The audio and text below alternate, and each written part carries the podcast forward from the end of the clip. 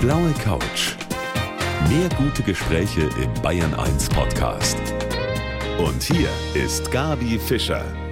In eine Schublade, da kann man meinen Gast heute Abend nicht stecken, weil sie einfach so vieles macht. Herzlich willkommen, Isabel Varell. Ja, hallo Gabi, ich freue mich sehr.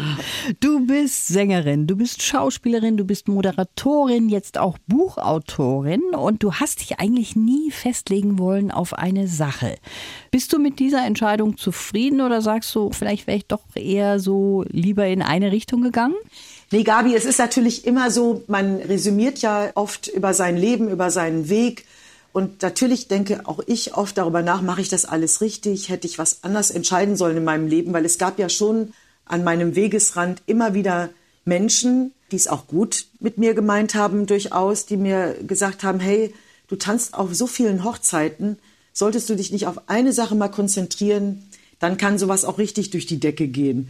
Aber ich habe das nie gemacht, weil ich auch ehrlich gesagt in meinem Leben auch oft Angst hatte, dass das nicht hinhaut. Also ich habe ja, als ich angefangen habe, vor 40 Jahren, ist das schon her, mein Gott, da habe ich ja äh, voller Elan, habe ich mich reingestürzt in diese Branche als Sängerin und habe ja nicht geahnt, was noch für Aufgaben dazukommen würden. Aber ich hatte diese Angebote dann im Laufe meines Lebens immer wieder. Und so haben sich diese anderen weiteren Säulen gefestigt und wurden weitere wirklich bedeutende Standbeine für mich. Und ich konnte halt bei Aufgaben und Angeboten, die ich toll fand, nicht Nein sagen. Es ist ja auch so, man muss ja auch seine Kohle verdienen. Mhm. Und das berufliche Leben war ein Auf und Ab. Und ich habe oft gezweifelt daran, vor allen Dingen so Mitte 30, in meinen 30er Jahren, da hatte ich viele wirklich heftige Existenzängste. Meine Güte, wenn ich gewusst hätte, was noch alles auf mich zukommt. Aber das wusste ich ja nicht. Ja, wer Man weiß kann ja nicht in die schon, ne? Glaskugel schauen. Ja, klar. Und das kann sein, dass manche da vielleicht gar nicht so Unrecht hatten, dass man sich auf etwas hätte konzentrieren sollen. Aber ich muss ganz ehrlich sagen, Gabi, ich bin total froh, dass ich das nicht gemacht habe. Ja, das hätte ich alles verpasst. Eben, erstens mal und zweitens mal finde ich das eben toll, wenn man sich so ausprobiert in allen möglichen Richtungen, was man alles kann. So soll es doch eigentlich auch sein. Und du probierst gerne Dinge aus, vom Dschungelcamp bis zum ARD-Magazin live nach neun. Da liegen natürlich Welten dazwischen und auch darüber werden wir sprechen in der kommenden Stunde. Mein Gast heute, die Isabel Varell, die ist für mich so ein Multitalent. Kann singen, schauspielern, moderieren, Bücher schreiben. Ich finde das wirklich toll, wenn man viele Dinge ausprobiert, aber dazu braucht es natürlich auch Mut. Bist du eine mutige Person? Oh ja, ich bin mutig, weil ich ängstlich bin. Es gibt ja keinen Mut ohne Angst, weil wenn man nicht ängstlich ist oder keine Ängste hat oder kennt, dann muss man ja nicht mutig sein. Und ich bin echt mutig. Mir wird das natürlich mit dem Älterwerden immer bewusster. Aber das ist doch toll, wenn man da auch wirklich so mutig ist und so viele Sachen ausprobiert. Und du hast ganz, ganz früh schon angefangen. Als Sängerin beispielsweise mit 13 schon der erste Talentwettbewerb. Das ist sehr früh. Später dann Goldene Kamera auch als beste Nachwuchssängerin. Viele Theater- und Musicalrollen. Das war schon auch eine Herzensangelegenheit, zunächst einmal zu singen. Ja, genau. Ich habe mein Talent einfach entdeckt. Man muss sich ja erst mal selber entdecken. Und das war mein Weg. Ich war geprägt durch Künstlerinnen damals wie Shirley Bassey, Liza Minnelli. Ich wollte unbedingt auf die Bühne. Ich habe gemerkt, dass ich das kann, habe die ersten Nachwuchswettbewerbe besucht. Damals gab es ja noch keine Castingshows. Mhm. Und dann stand es für mich fest, dementsprechend schlecht wurde ich in der Schule. Und das war dann mein Weg. Und dann habe ich meinen ersten Plattenvertrag bekommen.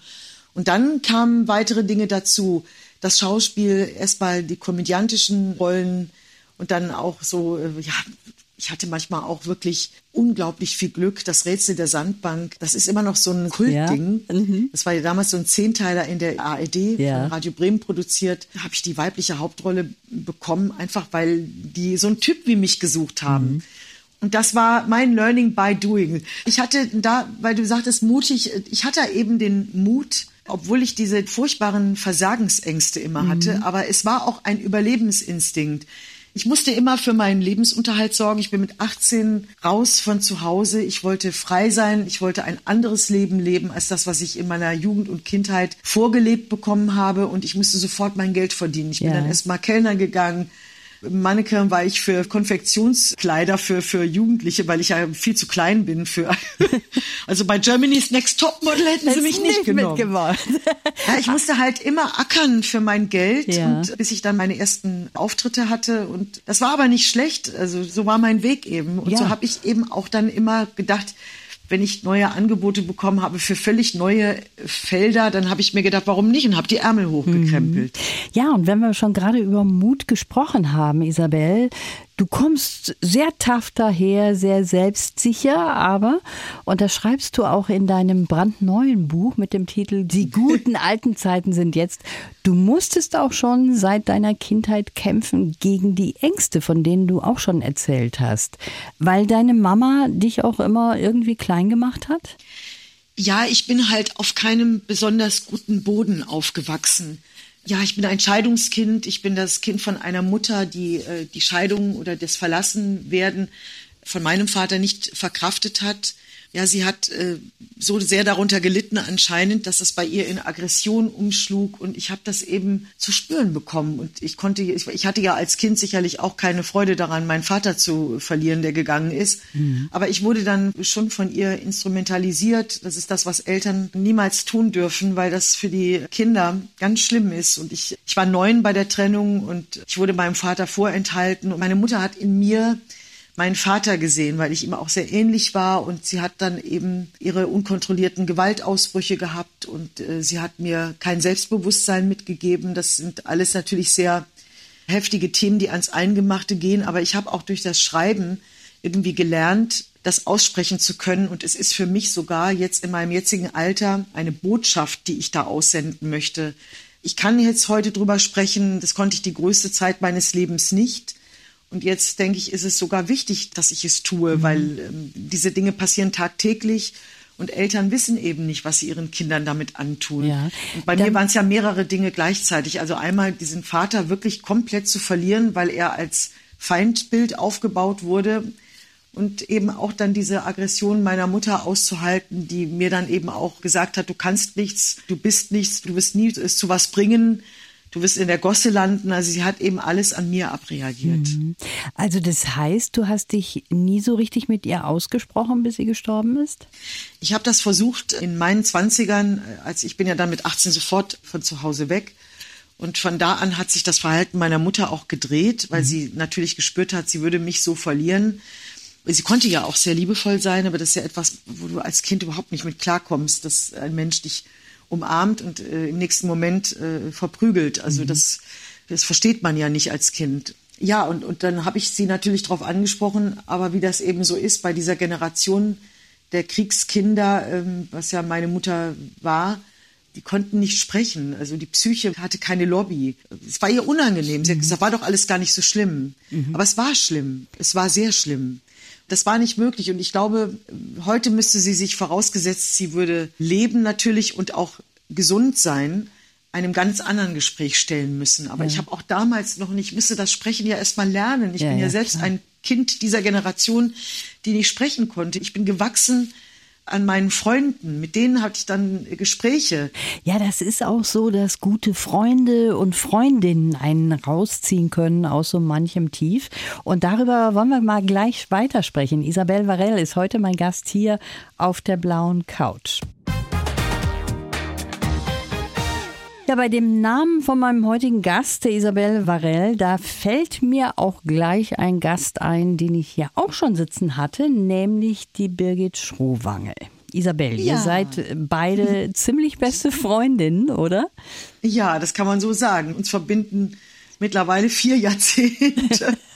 Das ist schon was. Das ist schon was. Und wollen wir uns mal ganz kurz anhören, was sie gesagt hat über dich? Wir haben uns bei einem gemeinsamen Job auf einer Messe kennengelernt und es war wirklich Liebe auf den ersten Blick. Seitdem sind wir befreundet. Das heißt nicht, dass wir jetzt ständig aufeinander klucken, aber es ist immer wieder so, wenn man sich sieht, es ist so, als hätte man sich gestern erst getrennt. Wir haben uns auch schon gezofft, aber ich glaube, das gehört zu einer richtig wahren und ehrlichen Freundschaft auch dazu. Das andere sind doch dann eher Bekannte. Mhm. So hat sie das beschrieben. Also ihr oh, seid ja. zwei, die gut im friedlichen Sinne miteinander können, aber da gehört halt wie zu jeder Freundschaft auch manchmal der Zoff dazu. Ja, wir sind ja wirklich, eigentlich kann man sagen, wie Schwestern geworden. Und wir können uns auch wirklich mal äh, schütteln. Es kommt ja immer auf die Sprache an, die man dann spricht. Wir würden ja immer gut miteinander sprechen, aber man kann unterschiedlicher Meinung sein. Und man kann auch dem anderen mal sagen, hör mal zu, jetzt komm noch mal zu dir oder wir sind ja so viele Lebensphasen haben wir miteinander erlebt und uns gegenseitig begleitet. Wir haben Schicksalsschläge beim anderen begleitet und Birgit ist auch eine, an der ich gewachsen bin. Wenn wir uns mal schütteln, dann sind das Kleinigkeiten, dann kannst du mal kurz rappeln im Karton, dann kann man dem anderen mal sagen, hör mal zu, das fand ich von dir jetzt nicht gut, was du da und da gesagt hast und so, aber das ist nichts Gravierendes. Ja. Ganz komisch fand ich, dass euch mal nachgesagt wurde, dass ihr eine lesbische Beziehung habt und dadurch ist aber tatsächlich deine Ehe mit dem Drafi Deutscher in die Brüche gegangen. Das ist ein schwieriges Thema. Ich habe das auch, in meinem ersten Buch habe ich darüber gesprochen. Es ist schon völlig okay, auch dass du das ansprichst. Ja. Man weiß ja, also viele wissen, nicht alle, das ist ja auch schon wirklich echt lange her, Ja. aber um das zu erklären, ich war verheiratet mit Drafi Deutscher, das war eine große Liebe in meinem Leben und ähm, Drafi hat viele Probleme gehabt mit Drogen, das sage ich auch nur deshalb, weil er es selber öffentlich gemacht hat, sonst würde ich das nie aussprechen. Und so war das eben auch damals bei unserer Trennung. Es ist schwierig, mit einem Menschen zusammenzuleben oder fast unmöglich, der dann doch trotz der Versprechungen dann eben wieder leider, leider den Drogen verfallen ist. Und das ist einfach nicht mehr möglich gewesen, das Zusammenleben. Und aus einer Wut heraus, die ich nicht nachvollziehen kann, es gibt ja so Dinge, die wird man eben nicht verstehen, hat er diese Behauptung aufgestellt. Ähm, er hat so ein Urlaubsvideo von uns kennengelernt, das haben wir ihm selber vorgespielt und äh, da haben wir beide eben einfach wie das Mädchen manchmal machen. Äh, da haben wir so, so ein, ein, ein verliebtes Frauenpaar gemimt. Und Er wollte äh, in seinem Schmerz irgendwie etwas Schreckliches verursachen und das hat er damit eben gemacht, aber so ist es halt gewesen. Es ist jetzt schwer in ein paar Sätzen das zu beschreiben, was damals war. Jetzt haben wir von dem alten Buch was gehört. Ich möchte noch mal auf dein neues Buch zu sprechen Ja, kommen. Die schön. guten alten Zeiten sind jetzt. Haben wir ja gerade auch schon gehört. Du hast zehn Gebote für ein glückliches Älterwerden darin aufgeschrieben in deinem Buch. Gib doch mal ein Beispiel davon. Ein Beispiel von diesen zehn Geboten. Ich habe die quasi erfunden. Für mich ist das wie so eine Selbsttherapie. Also zum Beispiel mein erstes Gebot, du solltest dich nicht schämen, weil du alt und faltig bist, gehe selbstverständlich um mit deinem aktuellen Sein und strahle Souveränität aus. Weißt du, ich glaube, ich, ich krieg nämlich manchmal so mit, dass viele Menschen, die alt sind, dass sie sich schämen dafür, alt zu sein. Vielleicht macht die Gesellschaft das mit ihnen. Und Das tut mir irgendwie so ne? leid. Und deswegen sage ich, schäme dich nicht dafür oder lache, lache laut. Oder zum Beispiel mein drittes Gebot, du solltest dein Naturell erhalten. Erinnere dich, wer du bist und was dich schon immer ausgemacht hat. Und nicht eben sich von der Gesellschaft oder von außen einreden zu lassen, ja, du solltest jetzt aber ein bisschen leiser lachen oder nicht auffallen. Wir sind doch schon älter oder die Röcke sollten jetzt kürzer werden. Es ist, glaube ich, ganz wichtig, dass man sich an sich selbst erinnert. Und dass man auch zum Alter steht. Du bist jemand, die sagt, ich will da äußerlich überhaupt nichts machen. Botox ist für mich unmöglich, würde ich niemals machen, an mir rumschnippeln lassen. Und du bist auch diejenige gewesen, die zur Birgit Schrowange gesagt hat, lass doch deine grauen Haare rauswachsen. Ja, also Birgit wurde ja immer abgeraten, ihre Haare rauswachsen zu lassen, weil sie wurde sehr früh grau und bei ihr war auch zu erahnen, dass das toll aussehen würde, wenn sie nicht mehr färbt. Sie hat da das Glück, also ich färbe zum Beispiel, aber bei mir würde es halt auch nicht so toll aussehen. Es haben ihr wirklich fast alle abgeraten, das zu tun. Und ich habe ihr gesagt, sei mutig und mach das, weil ich äh, wusste einfach, das wird toll aussehen.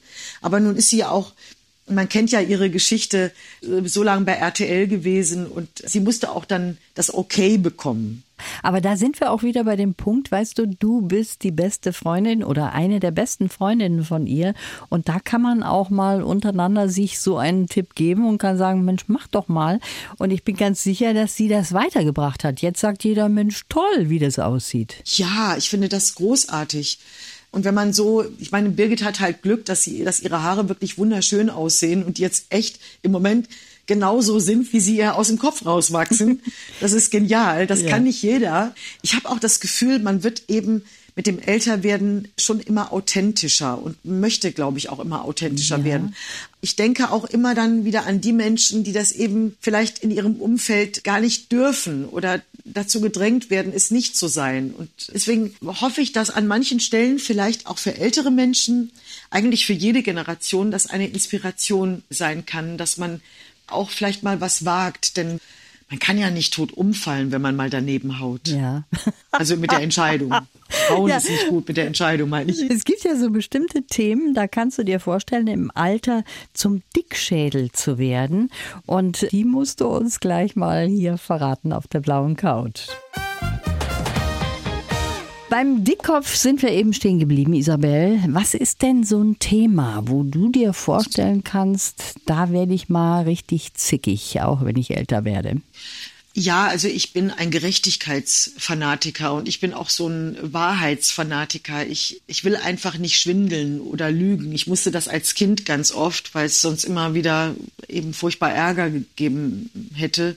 Also meine, durch die ganze Kindheit musste ich schwindeln und lügen. Mhm das möchte ich in meinem Erwachsenenleben, wollte ich das nie. Ich, ich, wollte, dass man ehrlich auch mit mir umgeht. Und das ist für mich wirklich ein, so ein Vertrauensbruch, da habe ich ein echtes Problem mit. Und du hast auch ein besonderes Anliegen, wenn es um Tiere geht. Ne? Da kannst du auch sagen, Mensch, wenn man nicht darauf aufpasst, auf unsere Tiere, dann gehe ich mit dem Kopf gegen die Wand. Ja, es ist so, ich habe mich gefragt, wenn mir jetzt ein Mensch morgen begegnen würde, ganz neu in meinem Leben, mit einem Pelzmantel, Mhm. Ja, mit so einem niegelnagelneuen Pelzmantel, Nerze, wo man ja schon, wir wissen ja heute so viel. Und dann habe ich mich gefragt, könntest du dich mit diesem Menschen anfreunden? Und ich muss ganz ehrlich sagen, ich glaube, ich hätte so meine Schwierigkeiten damit. Auch wenn das ein super netter Mensch ist, aber da passt dann was nicht zusammen. Ich kann das bei mir auch nicht mehr zurückdrehen als ich klein war, da wusste man ja nicht, wie diese Tiere gequält werden. Abgesehen davon hatte ich, ich war immer gegen Pelz. Also mhm. meine Mutter hat immer die Pelze durch die Gegend getragen und ich fand das als Teenager schon wirklich abscheulich. Aber heute gibt's ja gar kein Argument mehr dafür. Ich will jetzt auch hier nicht predigen oder so, aber das ist so unnötig wie ein Kopf, sich einen echten Pelz zu holen. Ja, das stimmt. Du hast nach dem Tod von deiner Mutter was ganz Besonderes gemacht. Darüber möchte ich ganz gern mit dir gleich weitersprechen. Isabel Varell ist heute mein Gast, Schauspielerin und Sängerin. Und Varell ist ein Künstlername, Isabel. Und zwar hat den dir der Hugo Egon Balder verpasst. Ja, er war zumindest dabei. Ich hatte ja meinen ersten Plattenvertrag mit Jack White und Hugo Egon Balder war damals auch ein Künstler von Jack White. Und dann haben wir so zusammengesessen. Ich wollte unbedingt damals einen Künstlernamen haben, weil das war einfach schick damals. Mhm. Heute würde ich das nicht mehr machen. Nein. Aber damals fand ich das schick ich bin ja so frankophile und da wollte ich was Französisch klingendes haben, haben wir alle so rum äh, überlegt und so kam es dann zu dem Namen Varel. Aber Isabel, der Name ist, also als Isabel bin ich auf die Welt gekommen. So ist das. Und es passt ja wunderbar. Isabel Varel ist eine Welle sozusagen im Sprechen und hört sich sehr ja, gut klingt an. Klingt ein bisschen wie ein Weichspüler, finde ich. Isabel, worüber ich gerne mit dir sprechen möchte, weil ich das so außergewöhnlich finde. Es gibt ja so Themen im Leben, die möchten viele immer gerne ausklammern und da gehört auch der Tod dazu. Du hast nach dem Tod von deiner Mutter drei Jahre in einem Hospiz gearbeitet. Was hat dir das gegeben? Ich würde das heute sogar noch tun. Das werde ich auch irgendwann wieder tun, wenn das der Kalender das zulässt. So den letzten Anstoß hat mir HP gegeben, auch mein langjährigster bester Freund neben Birgit, der gesagt hat, Mensch, geh doch einfach mal äh, zu Leuchtfeuer in Hamburg, weil ich bin irgendwie mit dem Tod meiner Mutter nicht äh, zurechtgekommen. Das klingt etwas widersprüchlich nach dem schwierigen Verhältnis, was wir mhm. miteinander hatten, aber es ist trotzdem so gewesen. Vielleicht liegt es auch ein bisschen daran, dass so vieles ungeklärt war. Aber wie auch immer, es war für mich eine unheimlich schwere Zeit ich bin aus der Trauer gar nicht mehr rausgekommen und ich wollte irgendwie den Tod versuchen kennenzulernen oder irgendwas darüber lernen, was es mir vielleicht leichter macht. Und ich kann nur sagen, ich habe nichts über den Tod gelernt im Hospiz, als ich Menschen begleitet habe auf ihrem letzten Weg, aber ich habe ganz viel fürs Leben gelernt und das waren Geschenke für mich. Ich habe Menschen kennengelernt, für die ich ein Licht sein konnte, eine Stärke sein konnte, die mich an sich rangelassen haben, die das zugelassen haben. Das sind dann wirklich unglaubliche Erlebnisse, wenn ein Mensch sich dann nochmal so richtig öffnet das ist eine wertvolle Zeit für mich mhm. gewesen. Hat das so ein bisschen auch die Angst vom Tod genommen oder die Angst vom Sterben, wie auch immer? Also die Angst vom Tod bei mir selber, ja. die habe ich, glaube ich, irgendwie nicht. Also ich weiß nicht warum, die hatte ich nie so richtig. Also ich habe das Gefühl, wenn das morgen passiert, durch einen Flugzeugabsturz oder ich meine, ich will nicht. Ich finde das Leben ganz toll und ich glaube ja, dass ich 100 werde und noch 40 mhm. Jahre vor mir habe und die müssen richtig toll werden. Aber wenn es passieren sollte, dann habe ich wirklich das Gefühl, Gabi, dass ich, ich habe so viel Tolles erlebt. Es ist okay, ich bin auch im Reinen mit mir. Es ist jetzt keine offene Rechnung, es ist alles bezahlt. Also ich meine das nicht nur im Sinne von Geld, mhm. es ist alles besprochen. Ich habe keine verbrannte Erde um mich rum. Äh, es, es, es wäre okay. Ich möchte okay. nicht, ne? Also ich will unbedingt ja, weiterleben, aber ich habe keine Angst. Ich, ich, ich hoffe nicht, dass es, es ein Leidensweg ist. Also der Tod ist, glaube ich, gar nicht mal so das Schlimme, vor dem man Angst hat, sondern mehr das Sterben, ne? dahin zu kommen zum Tod. Aber da wollen wir jetzt gar nicht lange drüber weiterreden. Du sagst von dir selber, Isabel, du bist auch gerne mal so eine richtige Heulsuse. Heißt es, du kannst auch deinen Gefühlen mal so richtig freien Lauf lassen? Also ich bin einer, aber ich bin das überhaupt nicht gerne. Ich weine nicht gerne. Also das kann ich so nicht stehen lassen, Gabi. Okay. Ähm, aber ich bin halt eine. Äh, ich bin leider eine Heulsuse. Ich weiß auch nicht, das ist mein Naturell.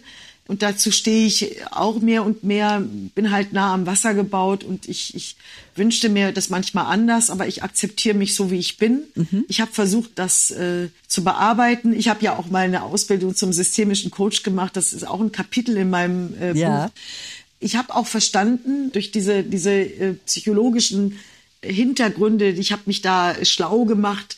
Es interessiert mich auch sehr, die Psychologie, woran das bei mir liegt. Und ich habe das auch heute besser im Griff. Aber ich akzeptiere mich so, wie ich bin. Aber ich bin es nicht gerne. Also es gibt ja Menschen, die baden im Selbstmitleid. Ja. Das würde ich jetzt von mir so nicht behaupten. Und bei welchem Film hast du am meisten Rotz und Wasser schon geheult in deinem ja, Leben? Filme, das ist ja was anderes. Also ich, ich habe jetzt so über das Leben gesprochen. Ja. Auch bei Filmen, ach, da schluck ich, äh, also da braucht nur Ach, da braucht nur eine Maus äh, kurz. also bei Zeichentrickfilmen Hilfe. Also bei äh, furchtbar Fable der Mauswanderer, da heule ich ja schon. Weil da so eine Maus ist und ihre, ihren Daddy verloren hat mhm. und den durch die, um die halbe Welt reisen muss, um den wiederzufinden. Dann ist diese typische Disney-Szene gegen Ende, wo die sich dann von weitem schon hören. Dann gehen die Bäche los, dann gehen die Schleusen auf und dann ist aus. Also, das ist bei mir so. Aber das finde ich nicht schlimm. Nee, das finde ich überhaupt nicht schlimm. Im Gegenteil, ich finde das sehr sympathisch. Man weiß auf jeden Fall, wenn man mit dir ins Kino geht, in bestimmte Kinofilme, dann nimmt man halt einfach mal eine Packung Tempo mit, damit du ja. Du bist seit 2008 mit dem Regisseur Piet Weirich zusammen. Ihr zwei habt eine ganz besondere Form des Zusammenlebens und darüber möchte ich ganz gerne gleich noch mehr wissen, hier auf der blauen Couch von Bayern 1. Was die Isabel Varell, die heute auf der virtuellen blauen Couch sitzt, immer für mich ausstrahlt, das ist, dass sie so ein Energiebündel ist. Ist das jetzt von mir ein richtiger Eindruck oder liege ich da verkehrt, Isabel? Nee, ich glaube, da liegst du richtig. Ich glaube, der liebe Gott hat mir also einen ziemlich großen Akku verpasst. du bist ja auch Marathonläuferin. Mit dem Laufen hältst du dich fit? Ja, ich bin nach wie vor Läuferin, aber Marathon ist jetzt schon einige Jährchen her. Ich war eine Zeit lang richtig süchtig danach. Ich habe acht Medaillen zum Angeben. Ja, Wahnsinn. Aber jetzt im Moment, also ich werde immer Läuferin bleiben, aber jetzt laufe ich normale Distanzen, acht bis zehn Kilometer. Ich habe im Moment überhaupt gar keine Zeit und ich habe auch nebenbei gesagt auch keine Lust im Moment weil wenn ich einen Marathon schaffen will, muss ich viel, viel trainieren. Mhm. Das könnte ich gerade gar nicht. Vielleicht eines Tages wieder, ich weiß nicht, aber ich bin jetzt normale Läuferin und ich mache Yoga, ich halte mich fit. Kondition ist für mich und mein Job natürlich auch und fürs Leben, für das ganz normale Leben auch für mich sehr wichtig. Du bist verheiratet mit dem Regisseur Piet Weirich. Die Hochzeit 2015, die habt ihr gar nicht so groß an die Glocke gehängt? Nee, wir haben das ganz äh, easy gemacht. Wir haben ja beide schon mal geheiratet. Und wenn man sich relativ spät im Leben begegnet, dann zählen andere Dinge. Und so ging es uns beiden einfach. Wir hatten ähm, nicht vor, eine große Hochzeit zu feiern.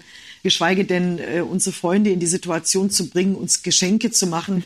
Wir sind ja schon reifere Menschen und wir hatten einfach, wir haben es einfach mal so gemacht. Wir, haben, wir sind zum Standesamt und haben gedacht, wie heiratet man heute eigentlich? Wir wussten gar nicht mehr, wie das geht. Und dann war das so nett. Wir sind da durch äh, geflutscht durch die Hochzeitsgesellschaften im Standesamt und äh, haben uns das Ja-Wort gegeben.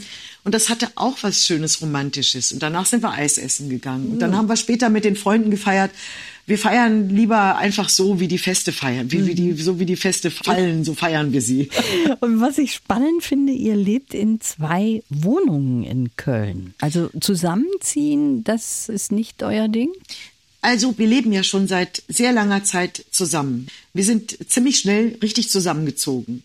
Aber jetzt haben wir zwei Wohnungen und das äh, hat folgenden Grund. Der Pitt hat übrigens gesagt, du schreib doch über uns. Und weil ich, ich hatte das gar nicht so vor, aber eigentlich war es auch richtig, weil wir hatten immer so Sorge, wenn das mal jemand spitz kriegt, dass die daraus womöglich eine Trennungsgeschichte basteln. Ach, also es ist lieber. so, dass wir schon seit wir zusammengekommen sind, haben wir wenige Monate später eine gemeinsame Wohnung bezogen und das war auch nie ein Fehler.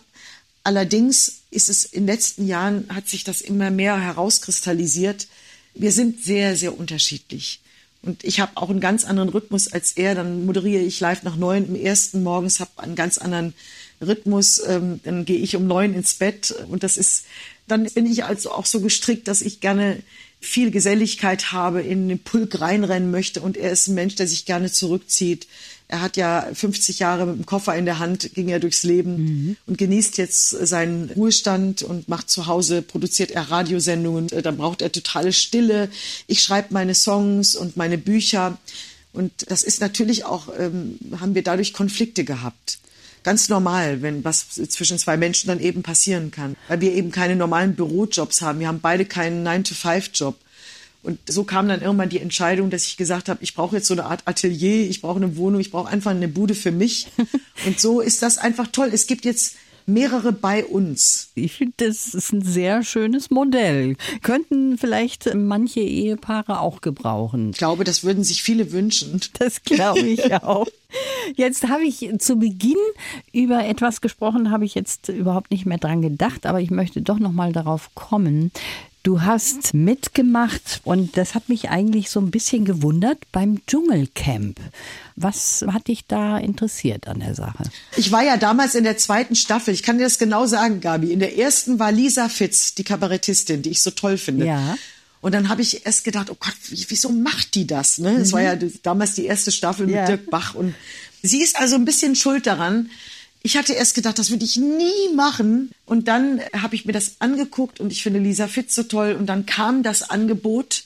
Dann habe ich mir das erstmal angehört, was sie so erzählen. Und äh, dann habe ich mich dazu entschlossen. Ich habe damals ein Kleinkunstbühnenprogramm gespielt in den Theatern und ich muss gestehen, ich habe natürlich mir davon versprochen, dass die Theater voller werden. Also ich habe nie das gemacht, um meine Grenzen kennenzulernen. Das ist ein Quatsch. Also viele sagen das ja so, aber weißt du, wenn ich meine Grenzen kennenlernen will, dann kann ich so eine Reise buchen, dann muss ich nicht ins Fernsehen. Ja. Für mich ist das eine Fernsehshow. Also ich würde das heute natürlich nicht mehr machen, Ja. das ist klar. Und ich hätte auch mir meine Karriere zerstören können. Das ist alles möglich bei sowas. Ich, also es ging alles nochmal gut. Du wirst jetzt Ende Juli 60. Was hast du da geplant? Wird es da ein großes Fest geben oder wie willst du es feiern? Naja, wir konnten ja alles gar nicht planen. Ich mache jetzt einfach nur ein paar Freunde treffen und habe im Geiste meinen 60. den ich größer feiern möchte, um ein Jahr geschoben auf nächstes Jahr. Ganz ehrlich, ich habe jetzt im Moment einfach keine Lust. Immer in jeden Nachrichten erzählen sie mir jetzt wieder irgendwas von der Delta-Variante. Also es ist noch nicht die Zeit dazu, eine größere Menschenmenge zusammenzurufen. Ich finde im Moment alles noch so ein bisschen bizarr. Wir erleben mittlerweile volle Stadien beim Fußball. Auf der anderen Seite müssen in der Philharmonie die Menschen mit einem irren Abstand sitzen, die Theater pfeifen auf dem letzten Loch. Das alles ist so ein bisschen widersprüchlich. Ich finde das im Moment schwierig, sowas zu planen mit Freunden und mache auf jeden Fall mir einen schönen Tag und werde das nächstes Jahr feiern. Ist doch auch schön. Also, Ja. wir sind jetzt schon am Ende unserer Sendung angekommen, Isabel. Die guten alten Zeiten sind jetzt. Das ist ein wunderbarer Titel von deinem neuen Buch, ist auch ein schönes Motto. Und ich bedanke mich für dieses Gespräch. Ich danke dir auch sehr, Gabi, und wünsche allen, die uns zuhören, alles Gute und noch einen schönen Abend und schön, dass Sie alle zugehört haben. Blaue Couch. Der Bayern 1 Talk als Podcast. Natürlich auch im Radio.